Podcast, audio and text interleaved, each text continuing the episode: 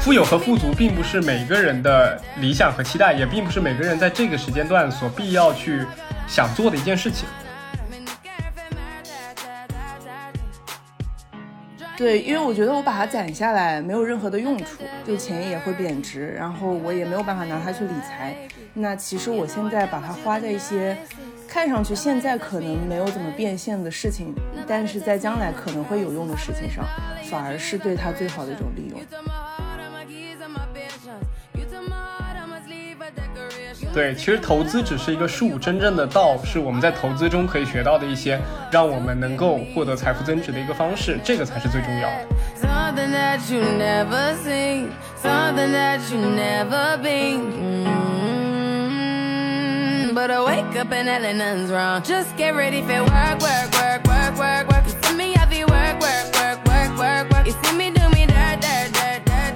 就很轻松。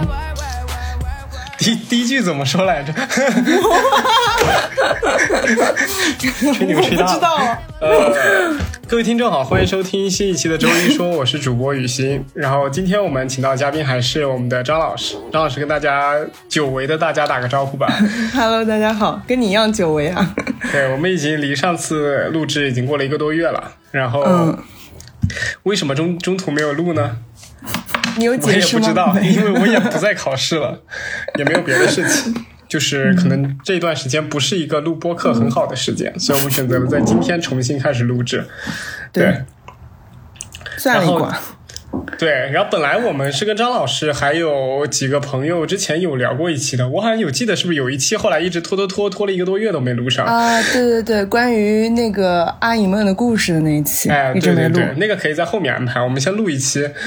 嗯哼。对，然后这一期其实是我跟张老师提出来的，就是因为我最近因为升完 MBA 以后，去读了大量的关于 MBA 的投资的课程，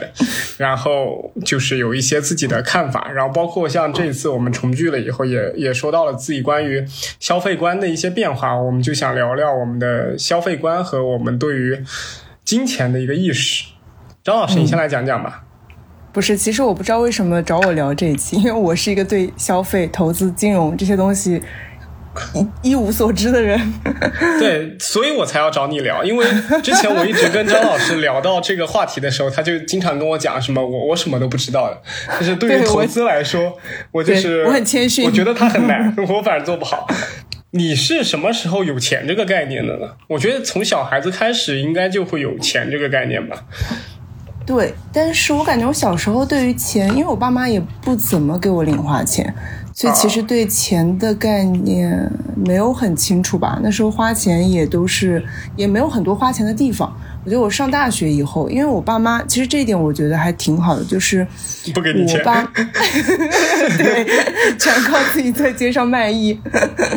没有，我爸妈是那种。呃，每个月给你固定的钱，然后你自己去安排这个钱怎么支出的人。然后，因为我身边也有很多同学，他们或者朋友，或者就是我爸妈他们朋友的小孩，他们可能另一种，就其实其实就两种方式嘛。要么还有一种方式就是他给你一部分钱，你没钱了去问他要，然后你问他要多少，他给你多少嘛。就是其实这就这两种方式。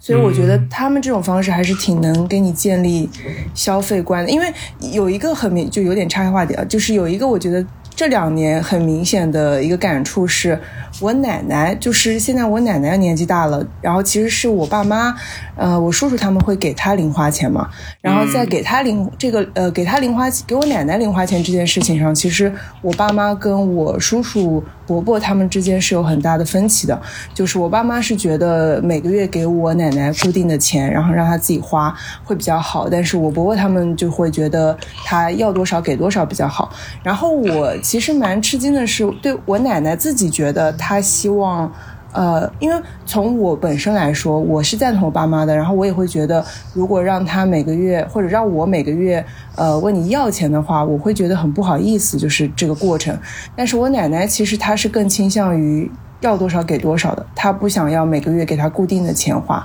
那我觉得这个还对，当时我会觉得，哎，原来就是确实每个人不一样，在这个钱的分配这件事情上面。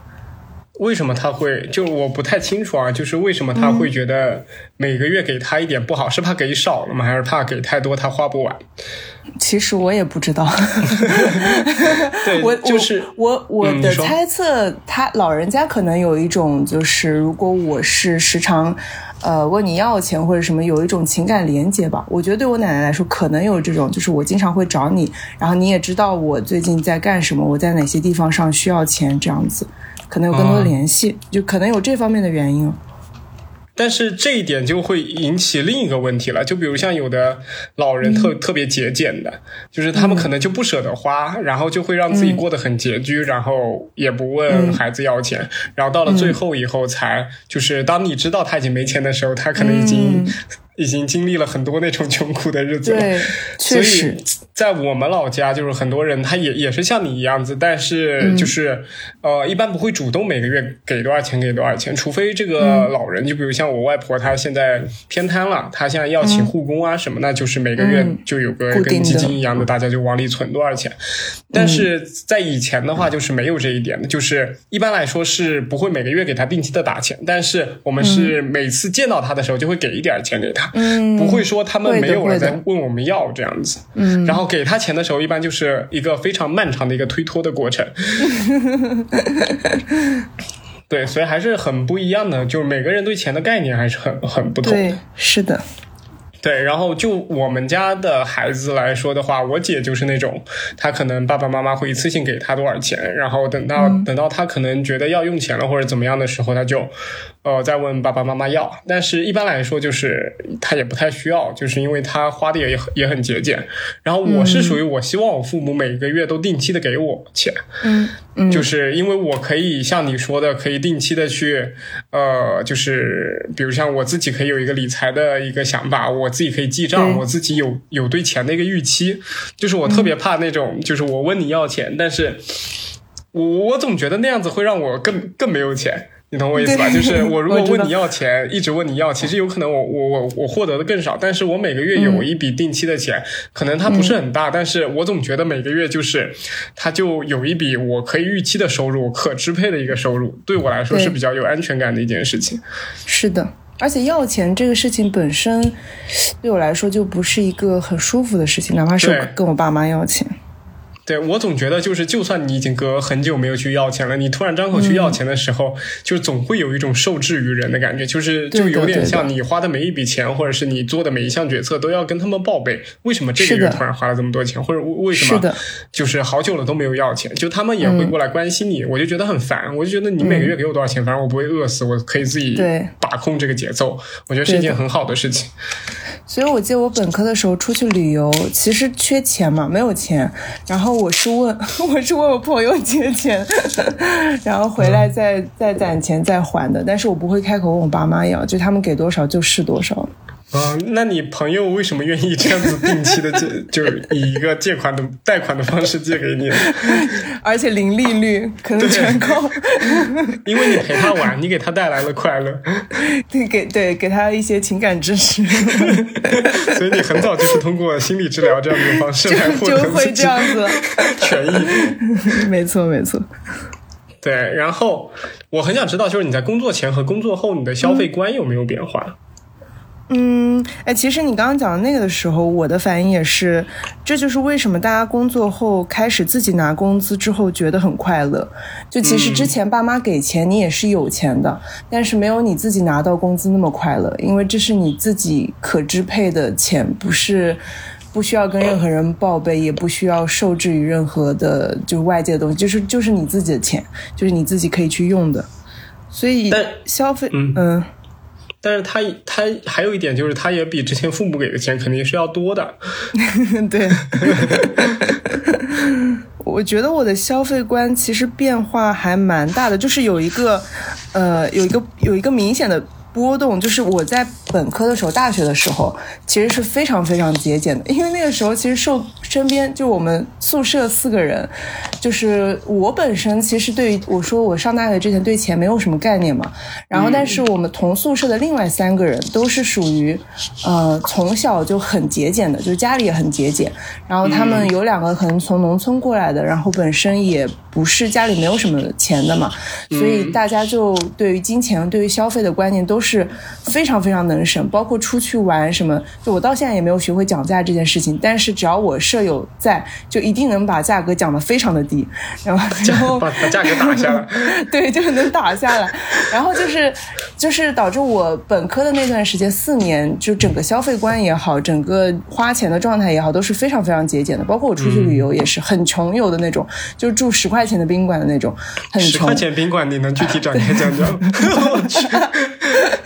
就是在去西藏路上，真的当年是可以找到十块钱宾馆的，但我也不知道我那时候怎么敢住的。就是路边随便敲一个村民的门，然后问他家能不能住，他说好的呀，十块钱，然后我就十块钱住了一晚上。嗯，太 反正就是。反正那个时候就是很很就是很很节俭，然后也不会那个时候也没有太多消费的概念，就是不觉得要花什么花很多钱或者什么东西的，然后要买什么东西其实也没有什么概念的，然后到了。上研究生，因为读研究生之后不是来了上海嘛？其实上海整个，我觉得整个城市的氛围就会对你的消费观有影响，然后你就开始 啊，对，太好花钱了。然后再加上读书，就是读研压力又大，然后你就开始，然后上海又是一个，我们那个时候就说上海是一个，它给你压力很大，但是同时你也有很多地方去解压的地方，但是你就花钱解压嘛，就是你有很多地方可以花钱，你喝酒啊、玩啊，然后买。各种东西，但是那个时候其实买东西还算少的，因为你不是自己的钱嘛，所以没有不会花很多大大件的东西。但是你开始逐渐的花钱在娱乐上面了，这个我觉得是很明显的改变。嗯，然后再到了开始工作以后，也是有很我我有一个很明显的阶段，开始买很多贵的东西。就有一小段时间，刚开始工作的时候，包括会就是买一些 十块钱的宾馆，对，包括刚开始的时候会买一些奢侈品啊什么的。就是那个时候也不是说你多追求这个，但是你就觉得，哎，我好像我现在的钱我是可以去消费这个了，然后好像这个东西大家是会。就是有一种你有钱了就就应该，就那个时候也没有太多概念，但你有一种有钱了就应该去买这些东西的那种感觉，你知道吗？然后就在整再加上整个城市的氛围、身边环境的氛围，然后那个时候会去开始买奢侈品，然后然后会买一些高消费的东西，包括花钱也会更随意一点，包括你外食一顿就是人均两三百，然后三四百就是这样子花的，然后再过了，我感觉工作了。一两年之后，就慢慢又回到了比较质朴的，也不，但是跟最开始的那个质朴又不完全一样，就也不是非常的节俭，就是不是对自己很苛刻、很抠，然后也会花钱，但是就是不会再去有一些没有必要的高消费了。我觉得，就是有一个变化在的。感觉你是一个波动的过程，就是你你你是在其中满足了自己的欲望以后，又慢慢的回归到朴实的阶段，就是好像物欲又没有那么强，就是基本上满足了我基本的以前对于这些，比如像奢侈品啊，比如像比较 fancy 的餐厅的一些追求以后，你就慢慢的觉得也没什么兴趣了。我不是一定要过这种生活，然后你就又回归质朴了，有点这种感觉。嗯，对。其实我我我跟你其实还蛮像的，这样说来，但为什么我跟你的金钱观会产生这么大的区别呢？啊，这么大的区别吗？对，其实还挺大的。就是我是属于对钱的概念会更加的那个的一些，就是会更加的敏感一些。就是我以前是很小的时候，比如初中小学的时候，我就会，比如我妈给我一个月十一周十块钱的零用钱，那我就会就两块两块的攒，两块两块的攒。就是那种，然后攒下来以后，比如我可以花两年的时间去攒个大几百块钱，给自己买一个喜欢的东西，或者去买一个什么游戏机啊之类的。你好强啊！对我小时候，我就是一个会攒超过两三年的那种钱，然后去买一个东西的人。嗯。本科阶段以后，就是那时候不是慢慢的爸妈给你生活费了吗？我记得他们最早给我的是三千块钱一个月，就是我也不知道算多还是少，因为我没有问过其他人到底。给差不多？我那时候也差不多。对，三千块，三千块就是差不多。那我们读本科的时候是几几年来着？一三年的时候，就是就是三千块，然后后来好像涨到四千了，因为就不够花嘛。嗯对，然后但是我那个时候我就会很精确的记账，我当时还就是用一个手机 app 叫随手记，嗯不知道你知嗯，不知道这个我那时候也是，嗯，时代的回忆，是的，对，随手记，然后我还去买了一个，就是我还是趁它那个限免的时候去买了一个高级版本，因为它就可以在后台备份你的那些数据，否则它只可以备份到三十天，但那个你可以备备份两年或者三年的数据。然后我是每天的每一笔账我都会计算的，嗯。啊、就是往里记，然后后面慢慢的。就是你，你其实也很好计算嘛，比如三千块钱，你就是一天最多用一百，嗯对吧？就是你你我就会有这样子的概念，就比如今天少花了，你的账本就可以往后挪一点，然后今天多花一点，那你就想想未来在哪里省省这一笔钱，然后我每个月还、还还还最好能省下一点点钱，就是那样子的一个。一个一个概念，就是一直在大学本科期间就是这样下去，然后，然后在物欲方面其实也是相同的嘛，就是我跟你是一样的，是在消费这一里。就是我在大学的某两年，好像也对奢侈品有了兴趣，然后那个时候就攒钱买奢侈品，包括什么衣服呀、鞋子呀、包啊之类的。就比较多的是那种比较便宜的奢侈品啊，比如 T 恤啊，或者那种小的帆布包啊之类的那种，或者鞋子什么 AJ 啊之类的，也没有很贵嘛，就是对现在来说肯定不算奢侈品了，但是在那个时候算那些比较要攒钱买贵一点的消费，对。嗯然后我就会去买这些东西，然后后来买着买着，到后面以后就是对对这些东西越来越没有兴趣了。然后工作以后，我当时其实工资还挺高的，就是刚毕业以后，因为我的公积金什么交的很少嘛，所以我一个月到手有、有一万八还是多少？就刚刚研究生毕业之后，嗯对，其实蛮高的。然后我就是，我觉得就是那段时间可能打工打累了，就是觉得赚这点钱真不容易，就是就会就会越来越抠，就会觉得钱好像拿在手里比较有安全感，然后自己这么辛苦打的工打工的钱一下子全花在去买一个包或者买在买买一个什么东西上面，就觉得特别的亏。然后从那个时候就想着如何财务自由。嗯对，然后这个时候就开始了我开始理财的那个道路了。嗯就是这样子慢慢走上这条道路，所以，所以就是这一点是你只有在自己特别痛苦的时候，你才会去想另一个出路在哪里。然后我就是在这段时间特别痛苦的情况下去想、想到我未来如何才能不通过打工来赚钱。那我自己想法就是我通过攒钱再加上投资，获得一个在自己睡觉的时候也能赚到的一个收入。那这样子就税后收入，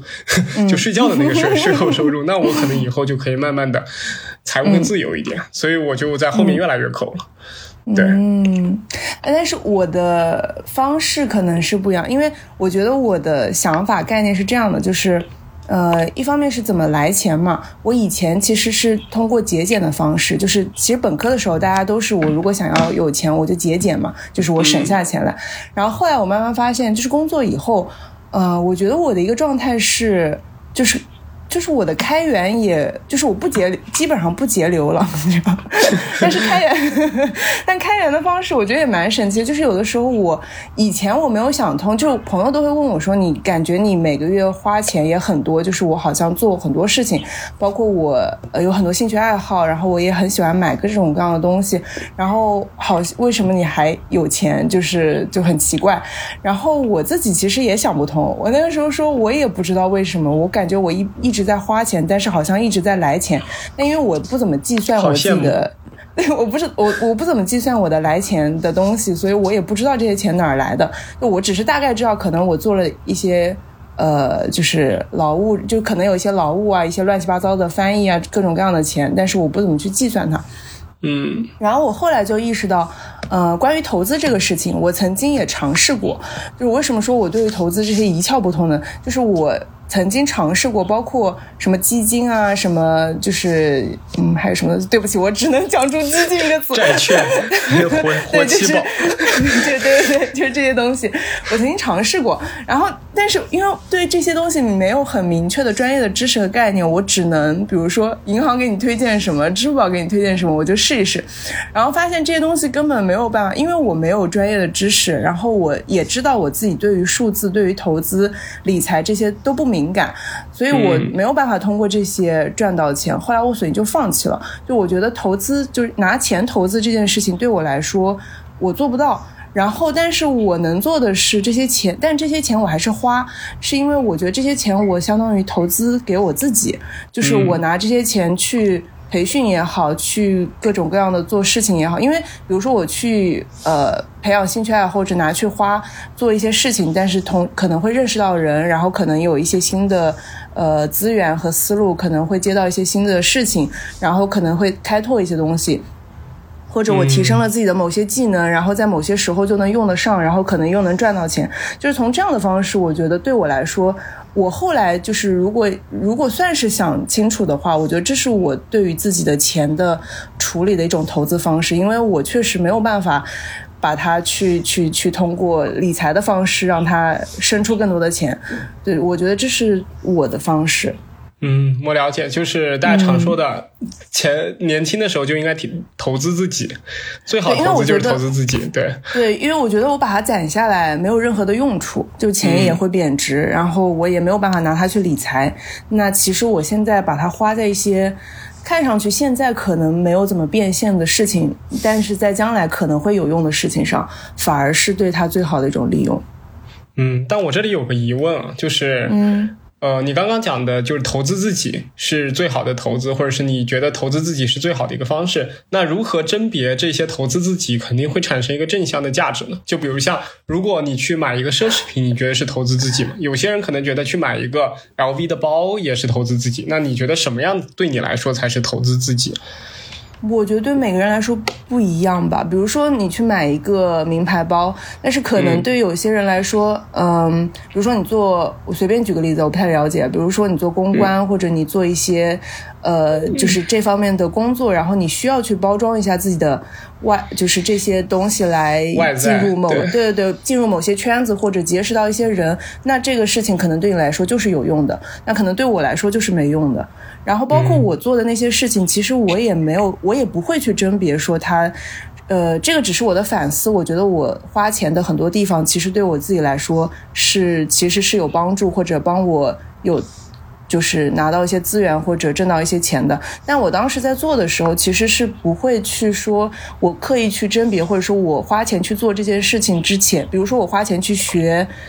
学个什么，学个学陶艺、学骑马，就是我花钱去做这些事情的时候，并不会去思考说这个在我之后会不会变现，或者说这个在这个钱花在这里以后能不能有用，其实不会这样去想的。但是我只是觉得这个事情我现在挺想做的，我觉得挺有意思的，然后我就去做了。也许可能它在将来会有一点用，但也有可能没有用。所以，我我我并不是说这是一种最好的投资方式或者什么，这只是对我来说，因为我不会理财。我觉得如果会理财的话，钱生钱肯定是最好的方式啊。但是我不会，所以我觉得对我来说，这是就是或者你也可以说，这是我对于自己。爱花钱的一个借口吧。那你有想过去学习理财吗？我花钱学习理财是不是？给你交一百块钱，去抖音上去看别人买什么，买课买理财课。我我我我试图去学习理财的这些东西，但是我确实对数据不敏感。然后这这这些东西也不是我的兴趣爱好。我觉得有些人，比如说他，比如说那个上海各种公园里的大爷大妈讨论股市很有热情，他们去学习这些东西是觉得有意思，然后他们也乐意每天花时间去做这个事情。那他其实就是。一个很好的过程嘛，但是我确实不喜欢这些事情，所以我觉得我尝试之后，我觉得我也没有必要逼着自己花时间精力去搞这些东西。嗯，你投资其实对，而且投资其实你钱生钱也一样是有风险的嘛，就跟我花钱做别的事情一样，就它有有可能啥也没有，只获得当下的快乐，但也有可能以后会有用，就都是有风险的。嗯，了解。我觉得就是像你刚刚讲的那个老大爷老大妈在公园里边讲故事的那个例子，就是他们。就是让我觉得，其实投资这件事情是一个比较需要专专业能力的一个东西。其实并不是普通的人都可以很好的去进行投资的。尤其你说买股票或者是买基金，尤其是股票型股票型基金，其实是一件蛮艰难的事情，因为普通人会受到很多的影响因素，包括像一些比如贪婪、恐惧对他产生的一些影响，和你看不清这个市场到底。呃，情绪是怎么样，或者是你你觉得你看不清楚这些公司到底是不是一个优质资产？那对你来说，其实把这些钱花掉可能是个更明智的选择，因为你你本身可能并不指望这些东西能，你你并没有给他一个预期的收益，你也不知道他到底能给你赚多少钱，有可能他全亏了，你你也不一定知道，就是你自己心里对这个东西没底，嗯。对，反而会让你的心态变得很崩。其实我之前也是一样，其我最早做基金的时候，其实是在本科。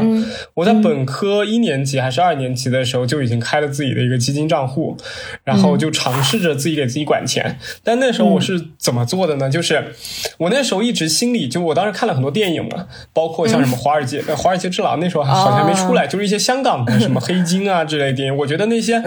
还有窃听风云什么那些，我觉得那些就是搞金融特别厉害的，或者是投资特别厉害的人，他肯定是有天赋的，就那种在键盘上敲一敲或者怎么样，他就他就能赚到那么多钱了。就当时我对金融的想法是这样子的，就是我自己特别希望能变成这样子的一个人。就是当我进去做的时候，我发现我自己就没有那么强的天赋，而且。真正赚钱的也不并不是以那样子的方式来赚钱，那种只是影视或者作品里边的一个假想，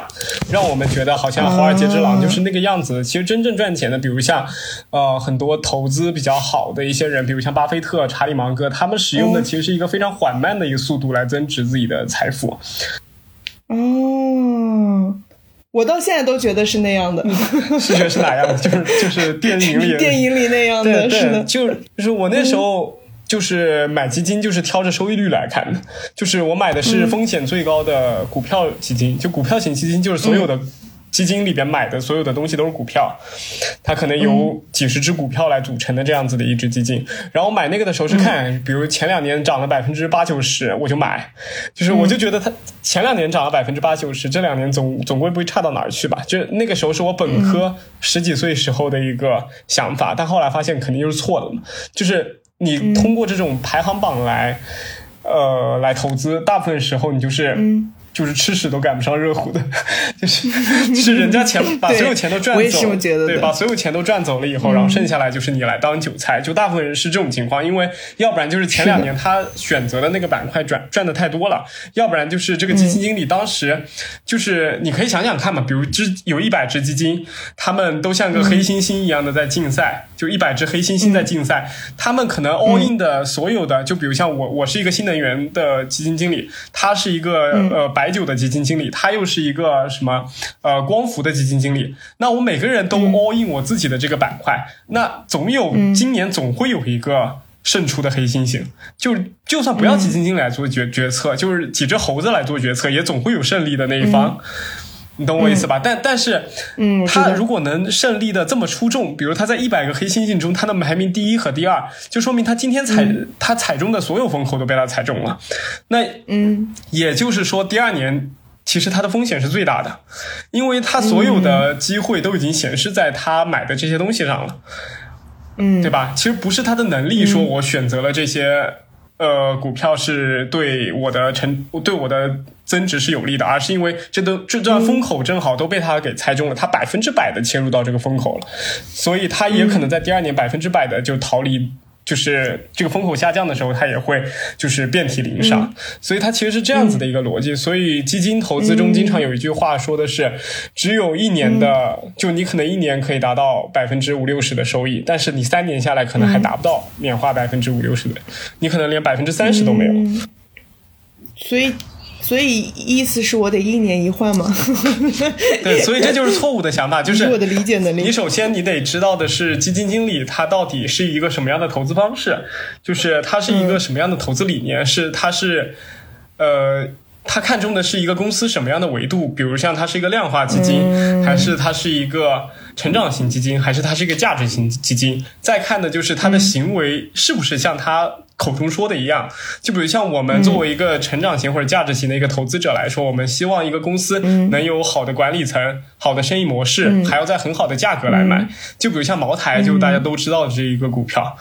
就是茅台，它作为一个非常好的生意模式，但是你如果在两千五百块钱的时候买它，它也是很贵的。它可能，但是你如果在一千块钱买它的时候，它就是很便宜的、很划算的。所以你要看清楚这些基金经理到底是如何去挑选的。所以我觉得这个也是一个很、很、很需要专业的过程。是的，对，是的。我就是在茅台很贵的时候买的，然后后来发现自己还不如多喝一点茅台，对，还不如拿来买酒。所以我觉得对我来说，唯一清对于理财唯一清晰的认识就是我没有这样的专业的知识和这么多的时间、精力、资源、信息去做出正确的决策。嗯，对我了解，但其实这个东西还跟兴趣有关。我觉得有些人天生就会对赚钱和理财有一种非常大的兴趣。然后有些人天生就没有，就是我还是可以讲一下我比较小的时候的一个经历，就是我在差不多小学的时候，因为我们家有投资一些钢铁厂嘛，就是很早期的一些钢铁企业，就比如我爸拿了股份以后，然后我就会去，因为他每年都有分红嘛。就是每年可能就有比较高额的一些分红，那我就很眼红，然后我就很希望去 分得这一杯羹，然后我那个时候就会把自己投资的钱放给我爸，比如存了个四五千块钱，对，对于一个初中小学生算很多了，然后就会全部都给我爸，然后让我爸给我给我一部分分我一部分的股权，让我也享受这样子的一个过程。对，然后我姐就完全就不会。对我，我是有这个概念，就我从小就觉得打工是不可能打工的，就是一定一定要获得一个可以让你源源不断获得收益的一个过程。而且我小时候会觉得，你从父母手中拿到钱，其实并不是一个好的一个东西，因为父母的钱其实也是你的钱。我小时候是这么觉得，就是父母的钱其实就你整个家庭的钱是一个是一个。等量的一个过程，你从你父母那边挪过来你的钱，就比如像你的家庭里边，你你向你老婆要了二十块钱过来，你其实家庭的总财富是不变的，你不能创造出一个价值，你只是说把他该花的钱变成你该花的钱，或者他他拥有的钱变成你拥有的钱，对。对，所以我小的时候就会希望有这样子，就是从外面赚到钱的一个东西，让我觉得特别舒服，嗯嗯。嗯，那这个也跟家庭环境有关系的嘛？就比如像我们工薪阶层的家庭的话，其实你是没有这个机会有这个小时候有这个概念的，因为我爸妈也不投资理财，所以其实对我来说小时候是没有没有这个环境去接触到的。但是其实也很难说，如果我接触到了会不会产生兴趣？但这就是两码事了。但是确实每个人不一样，像你说你姐其实就没有办法感兴趣。对。对，所以我姐想把她的钱放到我这里来管。对，然后还有一件特别有意思的事情，就是我之所以走上投资这条路，就是很很专业的去学投资，是是在有一次，就是我去年离职了以后嘛，我觉得我好像没有什么别的事情干，我就去炒股，那是我第一次正经的去买股票。然后我就加了一个由朋友推荐去买了一些，嗯，呃，就是他推荐的一些股票。那个同学他是在券商当分析师的，就是是一个 title 非常响亮、非常 fancy 的一个职位。然后我们一直都觉得，他作为一个亲身经历在这种金融圈子里的人，应该会有非常多的消息和消，就是那些消息会给你的。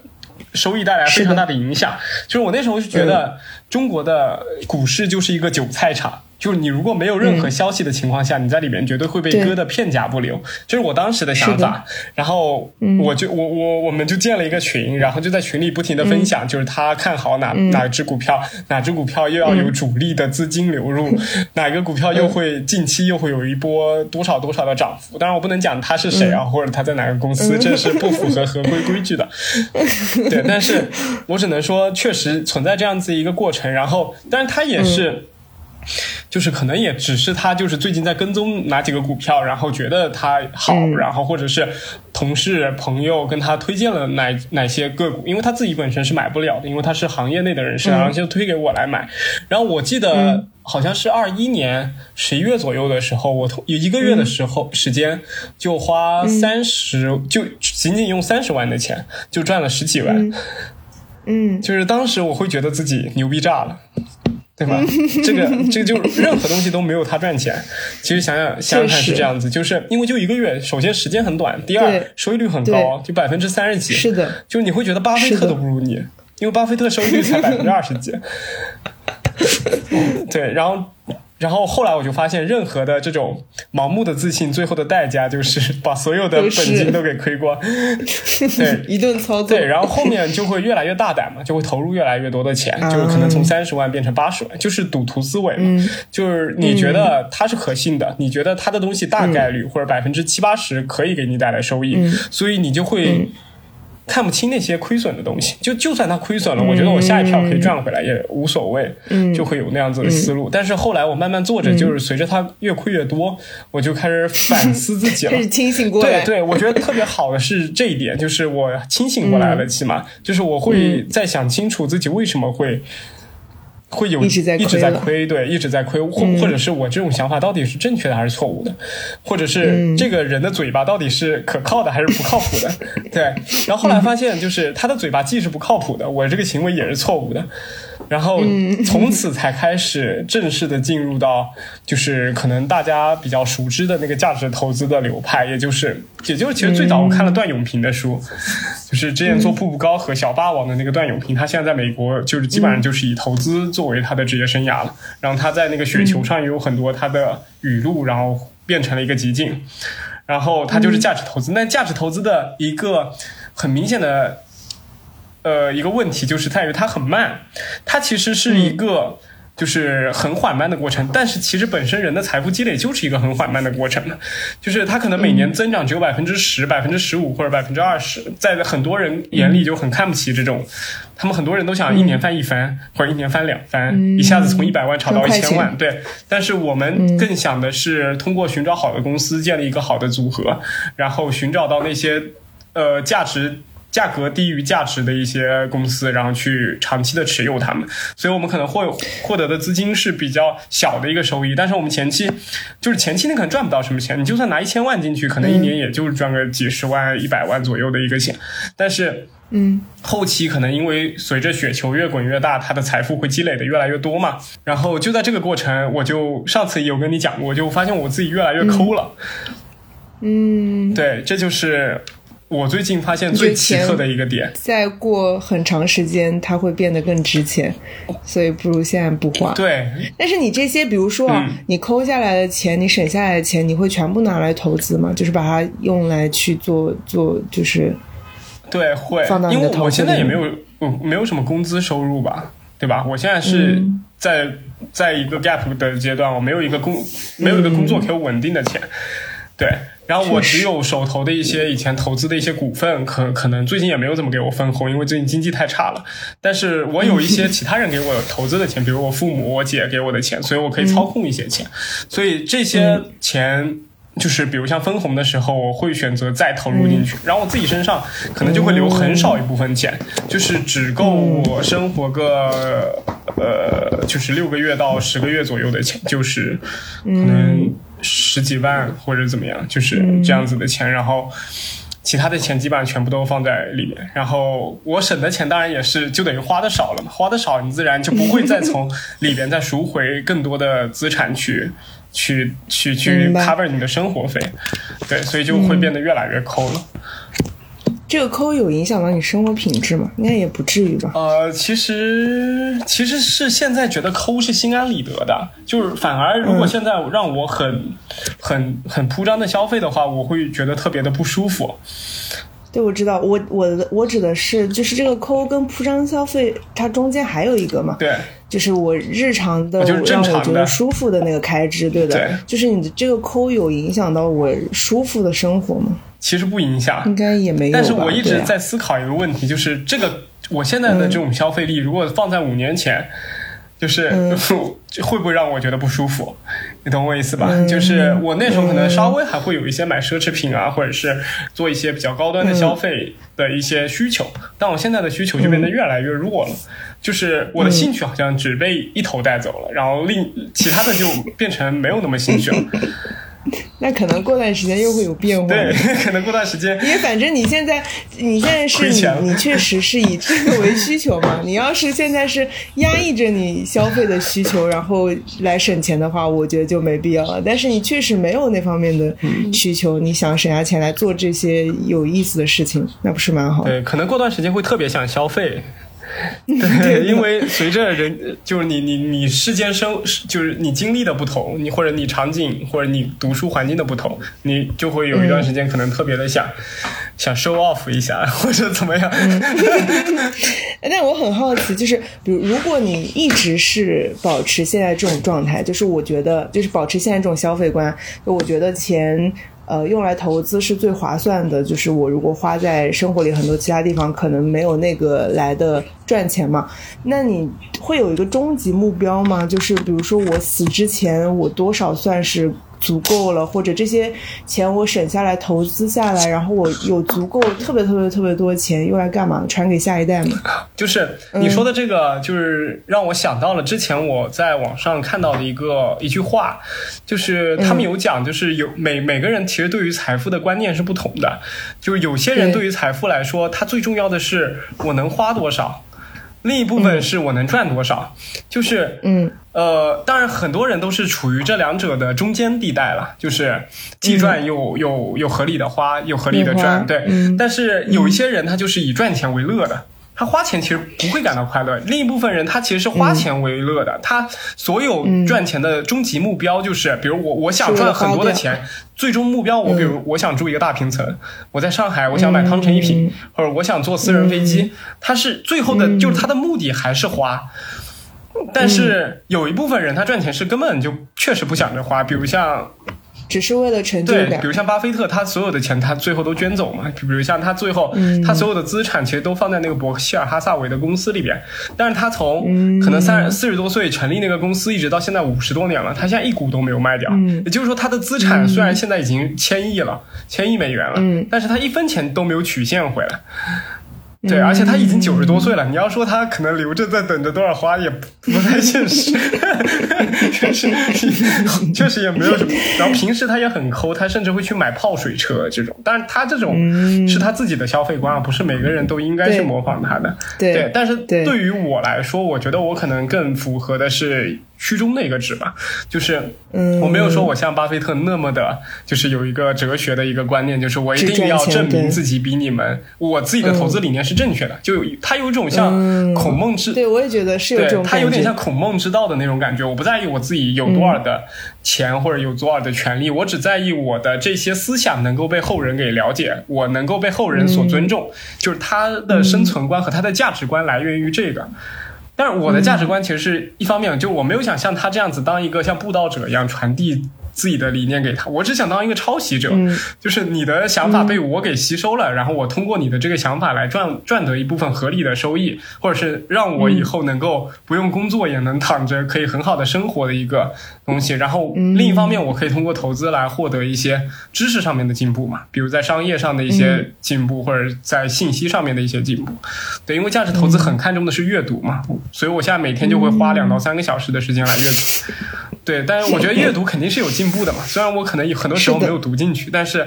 你只要保持住了，我觉得还是有一些进步的。然后另一方面就是我赚钱，我还是想想想想做很多事情的。就比如像我觉得，我如果在很有钱的情况下，我也会愿意去买一个特别好的房子来住，因为对我来说居住体验其实是很好、很重要的。嗯，但我不会说买飞机吗？对，但但这些我就不会考虑了。就是我我考虑的都是我一些特别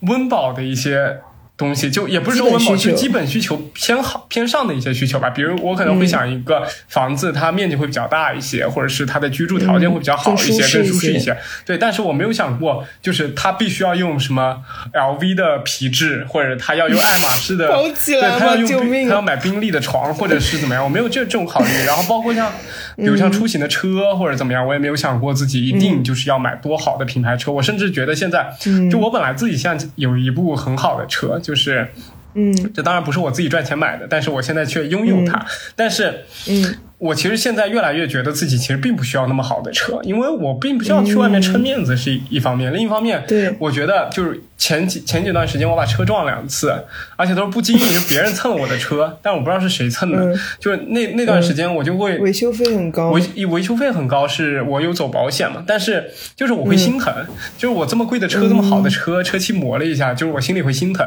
我那时候第一、嗯第一感觉，我跟自己讲的是，如果我买的是辆比亚迪，哦，不是在黑比亚迪啊，就是我只是说，小心小心，比亚迪过来，律师过来找你哦。对我就是说，如我如果开的是辆比亚迪，我开的是辆小鹏，就是我刮一下，我可能都不会去修。但但我想，这个好像是对，更，就像我一样，你你把我的车买走吧。但我我现在又不愿意去追加一个消费，你懂吗？就是我我在想的一点是，其实那样子反而是一个更好的一个消费观嘛，因为这个车对你来说就不是一个很尊贵的东西了对，它是一个使用品。就比如像手机，你稍微磕坏一点，你不会想着我马上去换一个怎么样的，一定对它有强迫症。但是我就会觉得它更回归到它消费品或者说它工本具的的一个价值了。对对对对对这一点我很认同。就是我觉得很多东西它其实本身是拿来使用的，但是被赋予了太多其他的价值，嗯。就其实没有必要。对，然后就就会有智商税，包括像比如我也会去反思自己，如果未来很有钱的情况下，嗯我自己到底想要什么？我觉得除了个大房子，嗯就比较宽阔的大房子之外。就没有别的了，就是你，你想想看，你还有什么别的东西？呃，你会想要私人飞机吗？我甚至都不想坐头等舱，因为我觉得头等舱和二等座它都是同时落到地面的，又不是说我比你快多少。你如果比我快多少的话，我觉得确实是可以的。但是我觉得坐惯了二等座，你也并不觉得头等舱有多多么必要，你懂我意思吧？就是、就是嗯，就它可以，但是没有那么有必要。对对，就是然后然后还有一点就是。我会觉得，就是大部分人其实，在现在的生活中是可以存下蛮多的钱的，因为就是我们其实生活在一个相对比较好的时代了，就是就我们可能跟穷人，就是贫富差距比较大的两个阶层的人，其实大家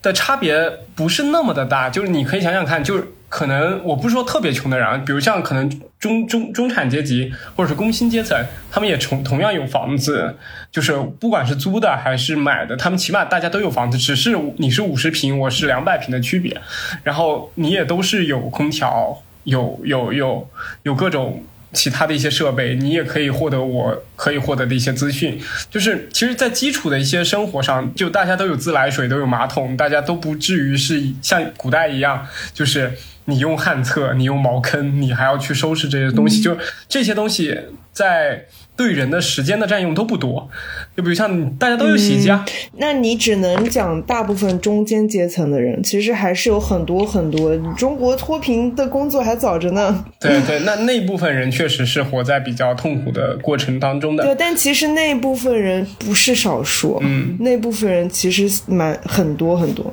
对，那部分人是需要我们再去讨论的另一部分的客群，他们可能需要的对，并不需要是投资的东西，因为他们根本就没有闲钱来进行投资了。对啊，他们没有钱对投资，他们是进行温饱他们需要脱贫。对，是的，但你反过来去想，就是可能中产阶级和很多城市居民，他们就算已经有这样子的比较好的一个生存环境，并且也是有这样一个存钱的基础的情况下，他们并没有把钱存存好，或者是并没有很好的利用好这笔钱。嗯，对，这个是我想强调的一个客群。嗯，对，什么算利用好呢？嗯，就是 投资自己，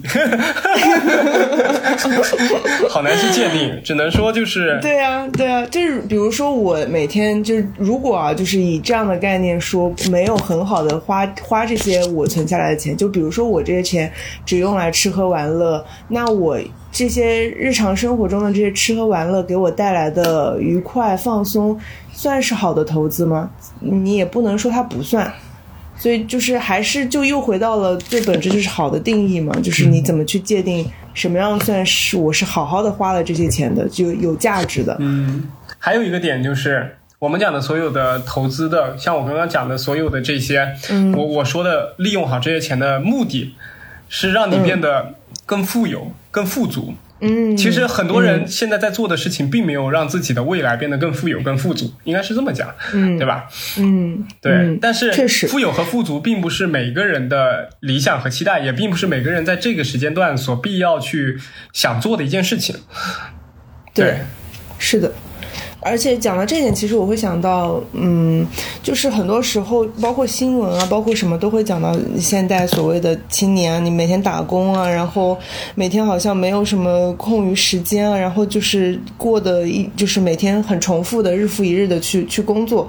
但其实其大家也确实没有在很好的思考，说我。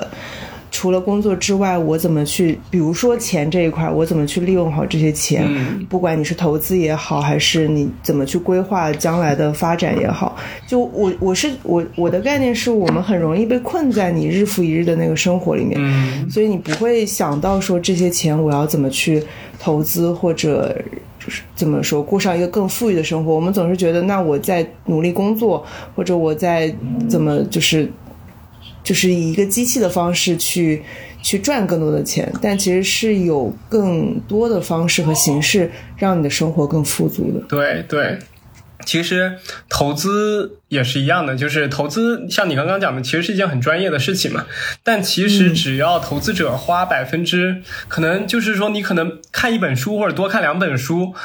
当然看的是一些比较就是优质的书籍啊，就是你就可以专业书对专业书籍，你就可以超越百分之可能八九十的投资者了。真的，就是你只要稍微看一点，不信我看两本书，呃，我我我觉得是，就是你只要在这个东西上面多琢磨一段时间，比如像呃，你你起码去知道的有哪几种的理财方式嘛，就比如像债券、嗯。股票、基金，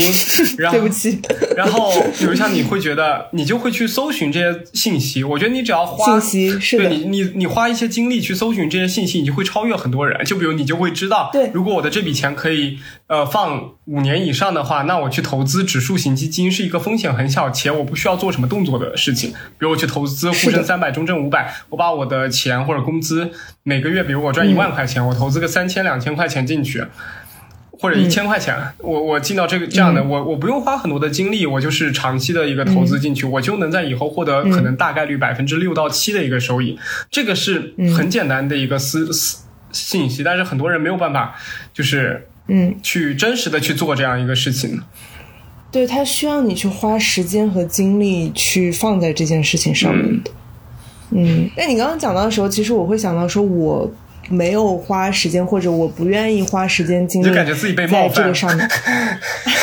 没有没有没有没有，我只是自自己在反思的时候，我想到就是有一个原因点，就是你不讲每个人其实他的投资方式跟自己的个性也是有关系嘛，的是的有的人是喜欢，有的人不喜欢。然后我就想到，其实对我来说有很大一部分原因，我不愿意去尝试学习，是因为我也知道自己不太能、不太愿意、不太喜欢去承担风险。就比如说，我把这些钱拿来。呃，你所谓的投资自己啊，就是其实就是干一些我想干的事情，把它花掉。对，其实其实你就是把它花掉，但是花掉这个事情呢，呃，它可能会带来回报，可能不能，但是至少它是它会带来一个回报，就是我当时是开心的，这个情绪价值它是存在的。但是我如果放在投资这件事情上面，我有可能是血本无归，甚至是会亏钱的。所以这个风险，我会觉得，那我那我可能是个保守型的投资者，我就可能更愿意保守一点的把它花在把它花掉，而不是去把它去投资，因为我觉得那个风险我不太能把控，嗯，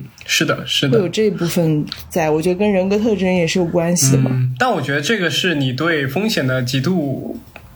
就是厌恶厌恶，对，极度厌恶型。然后你对自己就是在这方面的就没有底。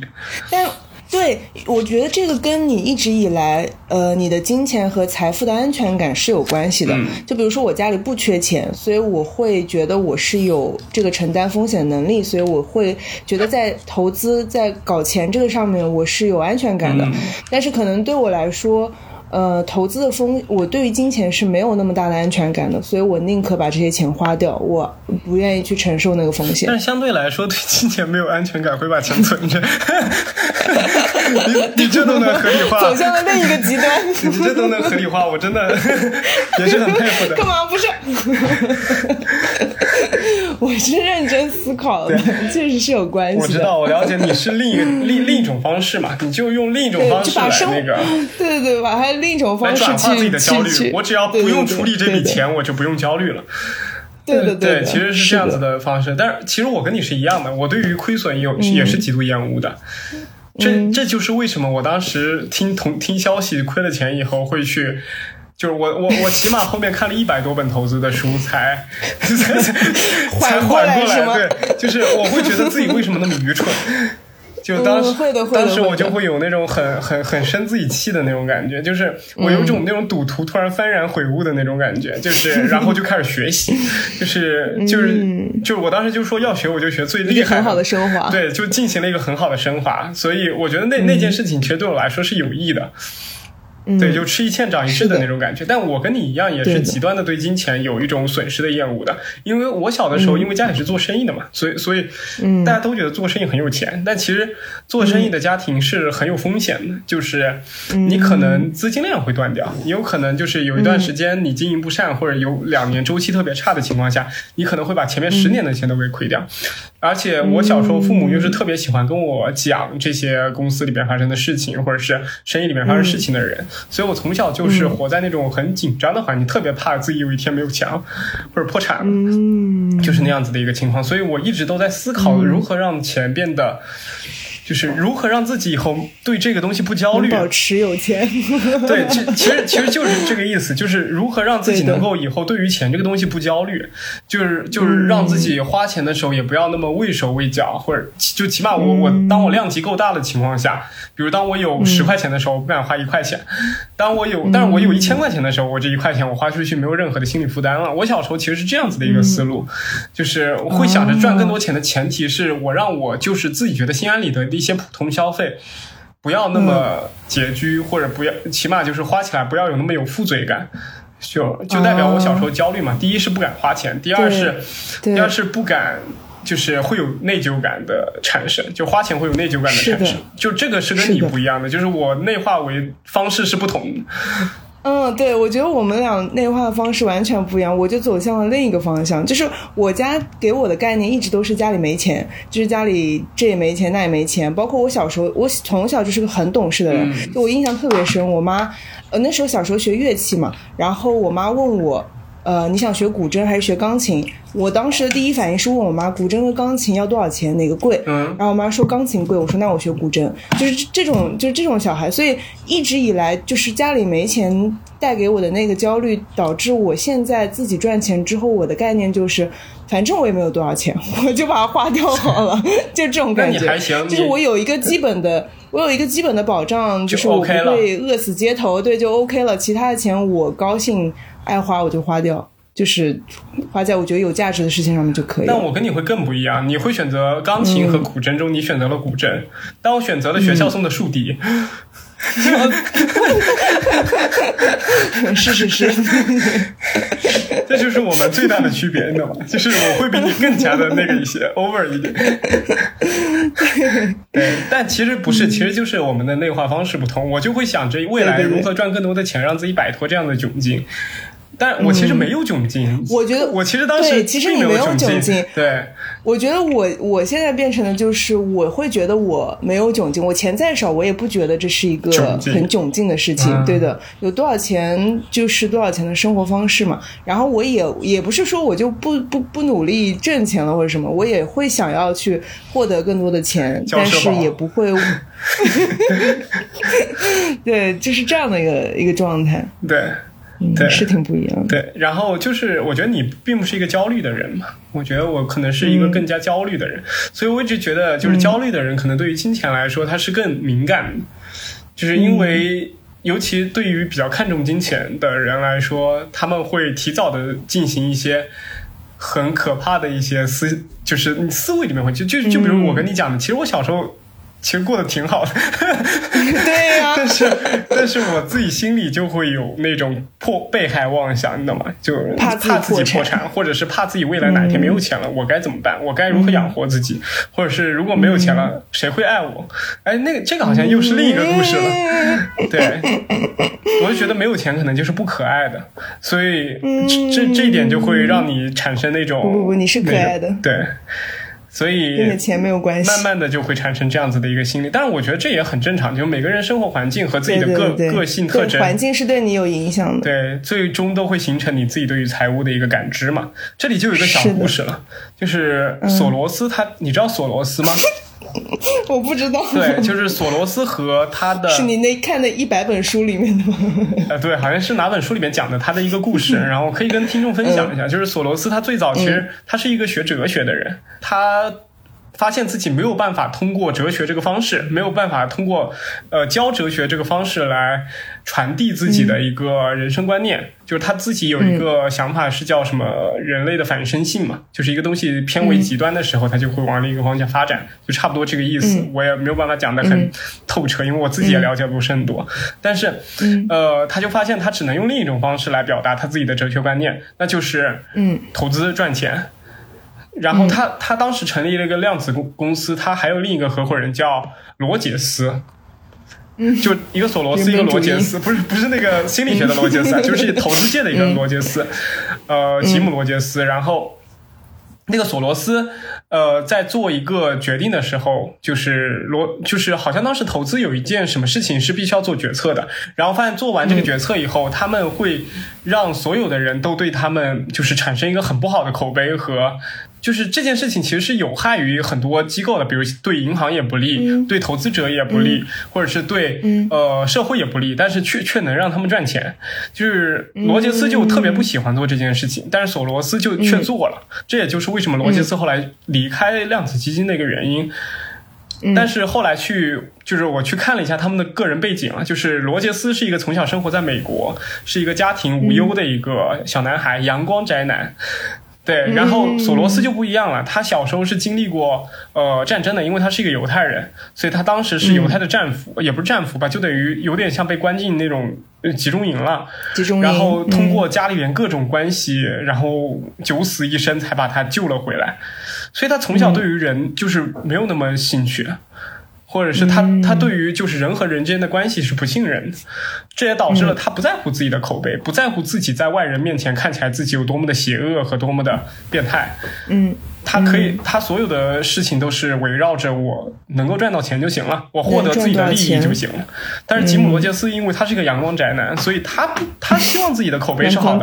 对他希望所有人都崇拜自己，他希望所有人都能够就是也也他跟可能就跟巴菲特一样，因为巴菲特从小家境也非常殷实，所以他们都希望自己能够通过投资让所有人都能够敬佩他们，起码是尊重他们。对，但是罗杰赚钱的目的确实。但索罗斯就不一样嘛，所以我就觉得这个东西，其实你的金钱观和你的消费观、你的和你的价值观和你从小的一些童年经历也是有很大的关系的。是的，对是有很大关系的。对，所以这就导致了我们每个人消费的不断变化。其实我有发现一个很有趣的现象，但是我很怕说这个东西会就是引起不太好的反应。但是我确实有这部分的观察，就是我发现就是家庭条件不太好的呃孩子。嗯，因为我身边有接触到嘛，就是家庭情况可能不太好的孩子，嫁入到一个比较好的家庭以后，或者娶进一个比较有钱的老婆之后，他可能更容易过上一些比较腐朽的生活。嗯，你懂我意思吧？就就是不努力了，是就是他们，反他们他们就变坏了，就有一之才比。如就开始什么泡酒吧、蹦迪呀、或者是怎么样的，就不管男生和女生都是这样。就我可能样本量也比较小，但我身边确实有很多这样子的情况出现，所以嗯，但是反而是家庭情况可能比较好的，从小可能接受教育或者怎么样比较好，当然不是那种纨绔子弟啊。他们长大以后，就算给他们比较多的一些诱惑，他们也能够比较从容的去。面对这些东西，不会说我要怎么样去花它，是的，面对金钱的诱惑，就之前哎，之前是就是有一个也不叫老话吧，怎么说的来着？就是以前在哦，为什么说虽然我不赞成这个观点啊，所谓的富养女儿，穷养儿子。然后那个时候不是大家都喜欢说富养女儿，就是因为你给他就小孩子小时候多长点见识，小时呃长大了才不会被骗嘛，就是不容易被那些所诱惑的。其实是一个概念嘛，就是你你确实小时候你不缺这些东西，然后你也都经历过这些东西。比如说我说我们所谓的我们都经历过一个阶段，是我们想买奢侈品，然后到后来会发慢慢慢。慢发现这些东西没有意思，所以也回归了更质朴的消费观。但是其这个的前提其实是站在我们确实是有这个阶段能够有能力买这些东西，所以我们能满足这些东西。后来发现不需要。但是如果我在也有很一很大一部分人，他是我我对于这些东西我可能有这个兴趣或者需求，或者我没有得到过，所以我想要，但是我一直都没有办法去得到它。所以当我突然就是通过一些外外力。手段，或者我突然得到钱，或者有这样的机会和诱惑的时候，我肯定会很容易就是陷进去的嘛。对，我觉得是可以理解。你说的这个观点倒是提醒了我，我觉得确实是这样。就是你对于一个事情物质的，就是物质感的一个下降，比如说我对于奢侈品、对于名牌汽车、对于豪宅。的一个思思，就是你对它没有那么高的消费欲望的时候，很多时候可能是你已经拥有它了，你享受过它了，对你体验体验过了，它也没啥意思，嗯，对，然后你就放你就放弃了，你去寻找一些产生更多，就是让你产生更多快乐的别的东西，这也可以很好的解释，就是当时欧洲的时候，那些科学家基本上都是富二代，就是那些呃绅士嘛。因为他们绅士当时是不能去干活的，他已经脱离了最最基本的生存和安全的需求，对，我才会追求更高的需求，追求一些科学的边际，人类的嗯边际，对，这也可以说明。但这个是如何去打破的呢？其实这个很难去打破，我觉得。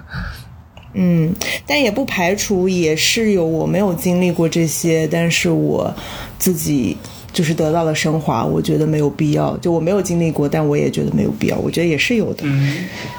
对我们不能就是这么这么那个自己嘛。有可能我们也是经历过升华，并不是因为我们有过，对吧？对的，对。毕竟我没有的东西还很多。对，毕竟我们没有拥有的东西还很多。其实是这样子的，就是你你如果是奢侈的消费，其实是无底洞。比如像最早的时候，你你你可以去买豪宅，你可以买豪车，而且豪宅你也有各种豪宅可以分，对吧？你有一个亿的，你有十个亿的，你有几十个亿的都可以，对。你还可以有私人飞机，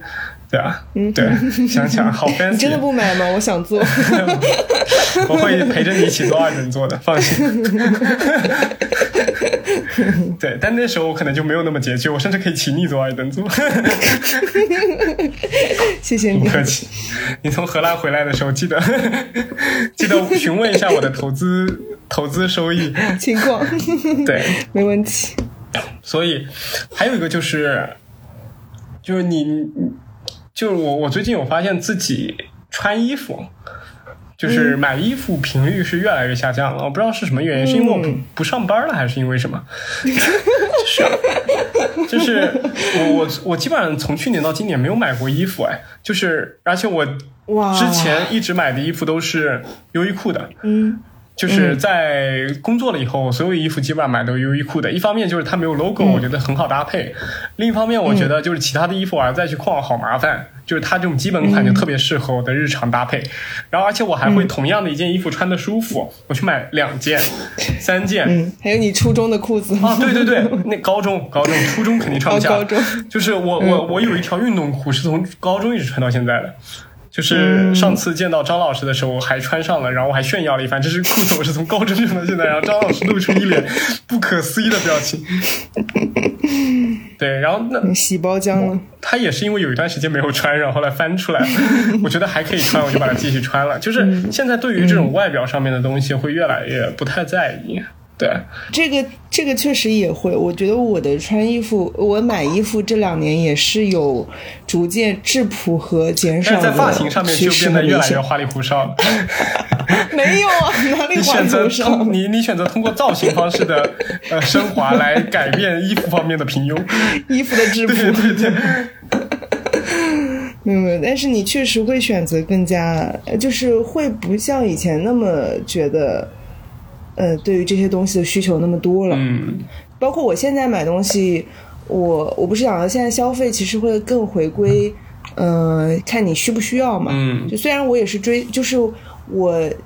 既要他需不需要，对，你又要追求美感，对对对，我对于美还是有追求的，但是我会更多的，就以前我可能买东西，比如说我觉得它好看或者什么，我就就会买，但是我现在也是会考虑自己。嗯，就是这东西我到底需不需要，它实不实用，嗯我需不需要用到它？对的，嗯，对，就是你还是有这个美的需求，但是你可能做的决策就不一样了。就是包括会去中和它。我发现，嗯，我自己也有一个这样这个体验，就是学习价值投资了之后，我不太在意自己的面子了，就是就哪哪哪种反而？小的时候可能。可能自己更年轻的时候，读书的时候会会觉得，可能你说，呃，你说你带别人去一个可能不太知名的餐厅或者比较便宜的一个餐厅，你会觉得不好意思，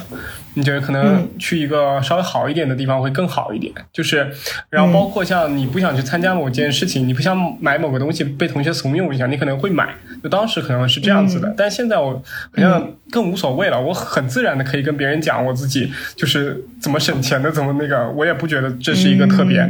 让我觉得很丢脸的事情。就我以前可能会觉得一个男生一直跟别人讲自己怎么省钱是一个特别小气的事情嘛，就是现在我会反而觉得这个东西是一个很好的事情，而且这个东西它是一个正向循环，就是当我说出这件事情被别人接纳了以后，就我反我就会觉得这件事情其实并没有什么大不了，他们并不会因为这个改变对我的看法，或者是改变对我就是对会会觉得我是一个小气的人，他们反而觉得我是一个很有意思或者是很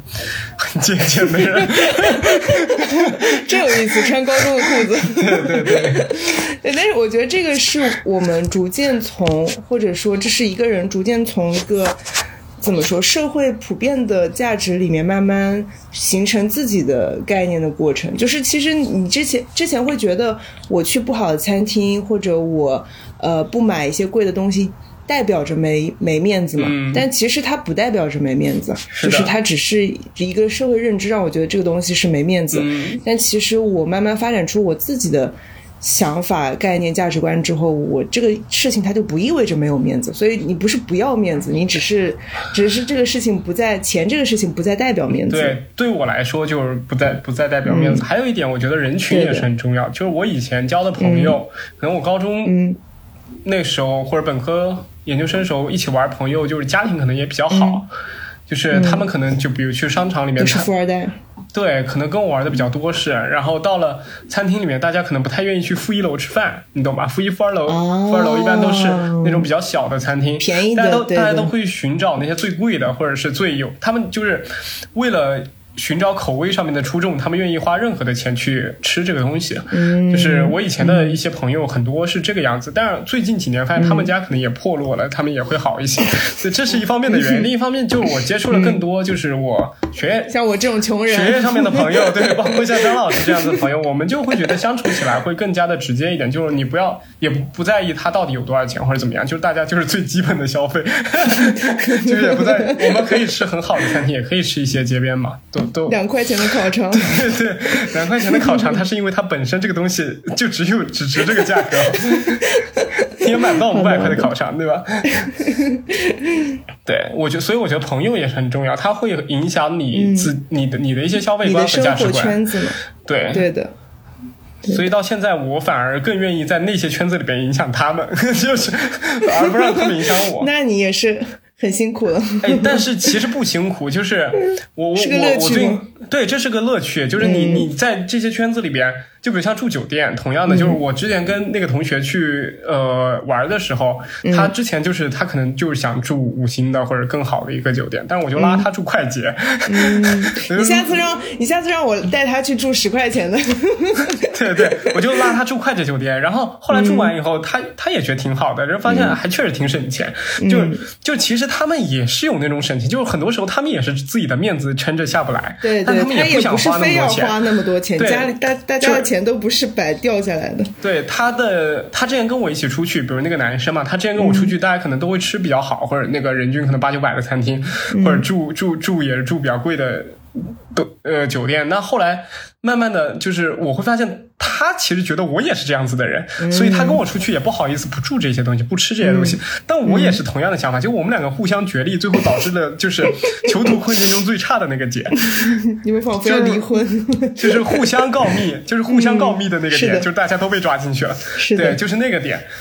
但是后来我单方面的我在囚徒困境中，我我变成另一个就是把我的决策给反过来的那个人，反制了我的决策的时候，我发现两个人反而变成了最优解了，就是两个人都不说，我们两个都放回放回来了，就是变成了那样子的一种状态了。是的对，，所以有的时候是很神奇的，就是你会因为你的改变，你你可以影响到你周边的人，这个是很快乐的。对的。但我好像没有办法影响我那些很节俭的朋友。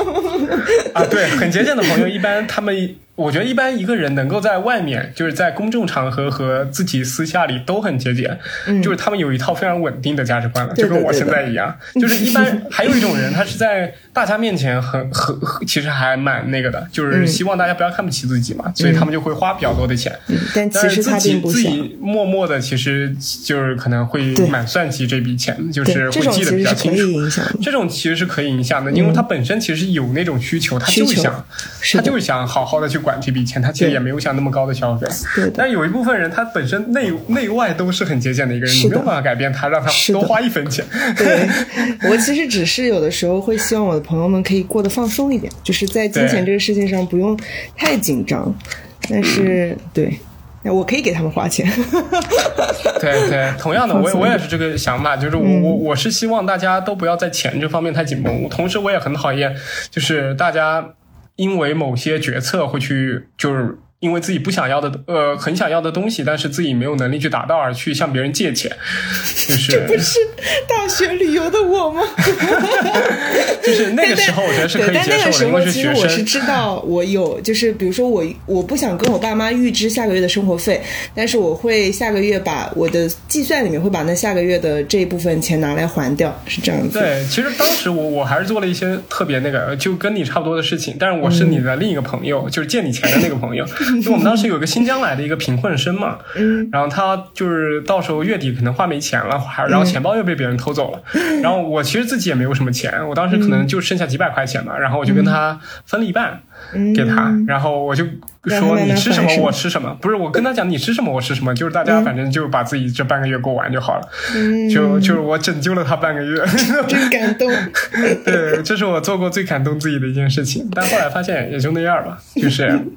让我就是有些事，你你想到什么？想到之前自己被骗钱，人家在地铁里面问我借，他说他说了一大堆一大堆乱七八糟，反正意思就是问我借钱打车。然后他我问他要借多少钱，他说大概三十块钱就够了。然后我从钱包里给了他一百块，我说这 我说应该够了吧。然后他就很吃惊的拿着一百块走掉了，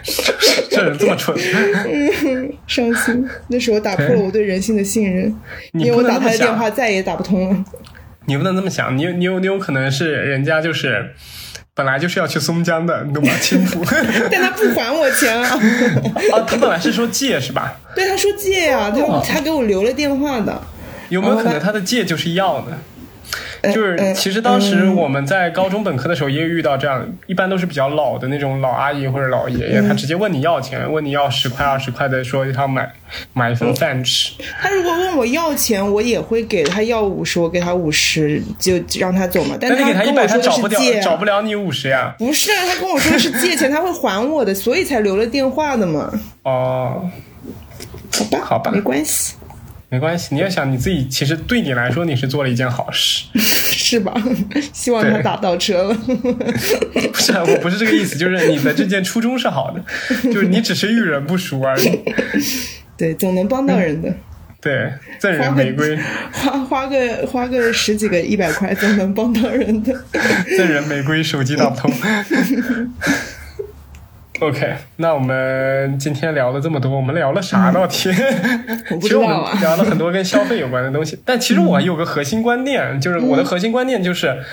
我们可以从我们的投资和理财中学习到很多。就是新的东西，就是我觉得我在这两年的价值观扭曲是很大的，就是跟我以前的价值观，就是我可能觉得我在二十，五岁之前，我的价值观都是保持一个比较恒定的状态，嗯都是没有什么价值观上没有怎么成长的，可能在知识上有成长，但在价值观上没有成长。但是经过这两年我在投资上面的学习，我发现我的价值观受到了影响，就是我整个人的哲学理念变得不一样了。所以我一直都觉得这是一个修身养性的过程，就是是的投就是投资，它其实就是。就是人的一生嘛，就是投资是你所有认知和你所有性格的总和，就是它有多少的收益率，就代表着你有多少的认知。嗯因为它里面也是有，就像你说的，不同的流派，它有不同的哲学嘛。对就是你你就像你学心理学也好，学任何一个专业，我觉得都是，如果我深深深入的去研究某一个某一个领域的话，其实到最后都是研究它里面蕴含的哲学的嘛，所以它一定是会对你的价值观、对你整个对世界的看法是有变化的。对，其实投资只是一个术，真正的道是我们在投资中可以学到的一些让我们能够获得财富增值的一个方式，这个才是最重要的。没错对，，这是我今天想说的一个核心观念，但是就是被很多泛化的故事给 没有没有是有 get 到，是有 get 到这个观念的。对对，那我们很开心今天找到张老师来聊一个不甘心不甘情不愿的话题。对，然后我们下期聊啥呢？我们先给听众预告一下吧，因为很多听众，其实在这一个月时间里面，很多听众私信我了，起码有二十几个听众，就私信愧让我疚愧疚之心吗？我我好像有回了几个，但是我大部分没有回，因为我不敢回，因为我不确定自己什么时候更新。对，但是今天我更新了，我就又特别的有信心。对，我就特别希望张老师来提前跟我讲一下，我们下一期录什么。我们下一期可以把上一期的那个空给补上，就是请加穗和 Megan 来跟我们聊一聊，就是关于关于什么的。关于就是你家族和身边，就是这个起因其实是之前我们聊那个福建，哎，对福建那一期的时候，宗族文化的那一期，对对对，宗族文化那一期的时候，其实有讲到很多，呃，什么阿姨下海啊，就是这这些事情嘛。啊然后对对对对然后就失足就是阿姨失足，嗯，对然后我的就有朋友提到他身边的一些阿姨，但其实有很多大女主的故事，你知道，就是嗯。有一些很厉害的，其实她在我们看来可能只是那个公园里很普通的一个阿姨，但她身上的一些经历和她的一些坚韧的品质，其实是很很惊人的，所以我们就感觉，然后那个朋友她是湖南的嘛，就湖南那边的女人，然后再加上还有一个朋友她是温州的，然后温州那边也有很多做生意的人嘛，就是那些那些阿姨姑妈们，就是身上的一些很坚韧的那些故事，我觉得是可以聊一聊的。然后我们就提到了这个主题，对，嗯，好像这样说说起来，我身边也有很多长辈是这样子的，当然不是世俗啊，就是很坚韧。对，就很坚韧。其实，其实他可能最后最终在世俗的眼光里是失败的，或者他受了很多的挫折，但是他身上就是会有一种女性的那种力量，你知道吗？就是很强。女性力。行，好，那我们下期就会聊这样子的一个话题，就可以请听众多期待一下。对，那我们下期再见吧，嗯，好的，拜拜，拜拜